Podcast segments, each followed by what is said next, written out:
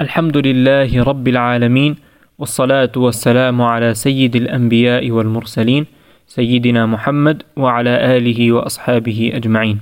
أما بعد وعن أبي عبد الله جابر بن عبد الله الأنصاري رضي الله عنهما قال كنا مع النبي صلى الله عليه وسلم في غزاة فقال إن بالمدينة لرجالا ما سرتم مسيرا ولا قطعتم واديا إلا كانوا معكم حبسهم المرض.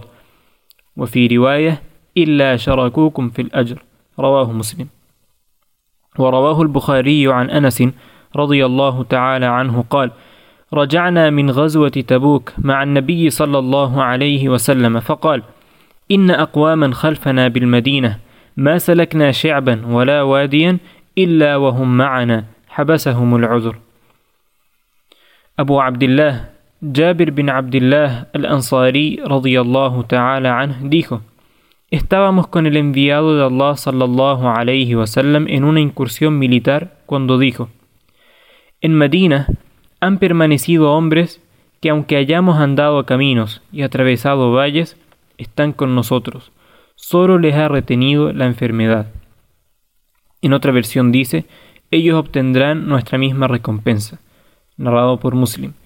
Y narró al-Bukhari de Anas bin Malik radiyallahu cuando regresábamos de la batalla de Tabuk, el Nabi sallallahu alayhi wasallam dijo, en Medina han permanecido hombres que aunque hayamos andado caminos y atravesado valles, están con nosotros, solo les ha retenido una excusa válida. Este hadith viene a corroborar la importancia de las intenciones. Además, nos demuestra que quien tiene la verdadera intención de hacer algo por Allah, pero por enfermedad o alguna otra excusa válida no puede llevarlo a cabo, Allah igualmente le da la recompensa como si lo hubiera hecho. Es por esto que a pesar de que algunos sahabas se ausentaron de la expedición por enfermedad u otra excusa, el mensajero sallallahu alayhi wasallam informó que Allah los recompensará como si hubieran participado. Jabir bin Abdullah radiyallahu ta'ala anh, el narrador de este hadith, es uno de los sahaba, era de la tribu del Khazraj de los Ansar.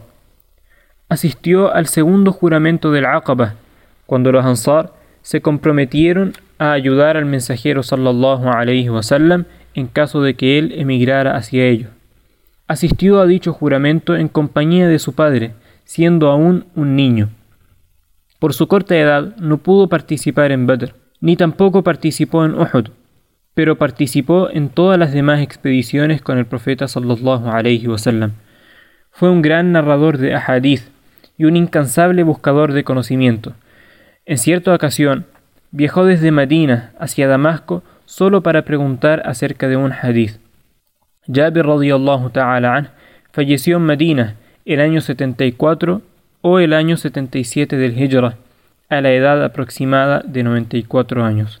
رضي الله تعالى عنه وعن أبي يزيد معن بن يزيد بن الأخنس رضي الله تعالى عنه وهو وأبوه وجده صحابيون قال كان أبي يزيد أخرج دنانير يتصدق بها فوضعها عند رجل في المسجد فجئت فأخذتها فأتيته بها فقال والله ما إياك أردت فخاصمته إلى رسول الله صلى الله عليه وسلم فقال لك ما نويت يا يزيد ولك ما أخذت يا معن رواه البخاري أبو يزيد معن بن يزيد بن الأخنس رضي الله تعالى عنهم أجمعين él, su padre y su abuelo fueron sahabas, dijo, Mi padre dejó unos dinar como sadaqa donde un hombre en la mezquita.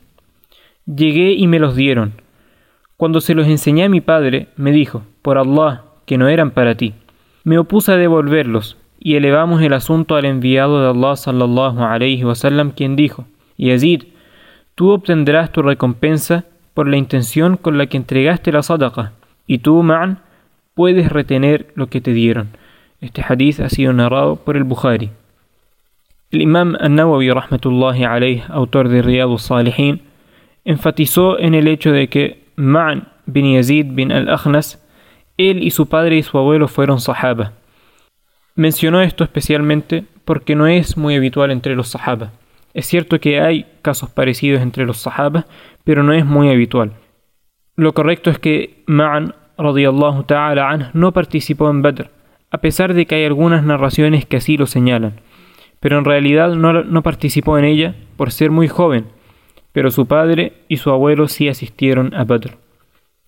Este hadiz también señala la importancia de las intenciones y que cada persona va a obtener según haya tenido la intención de hacer por Allah subhanahu wa ta'ala.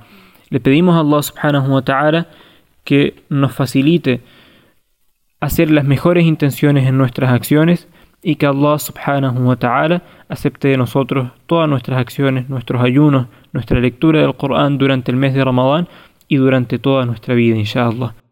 سبحان الله بحمده سبحانك اللهم وبحمدك نشهد أن لا إله إلا أنت نستغفرك ونتوب إليك والسلام عليكم ورحمة الله وبركاته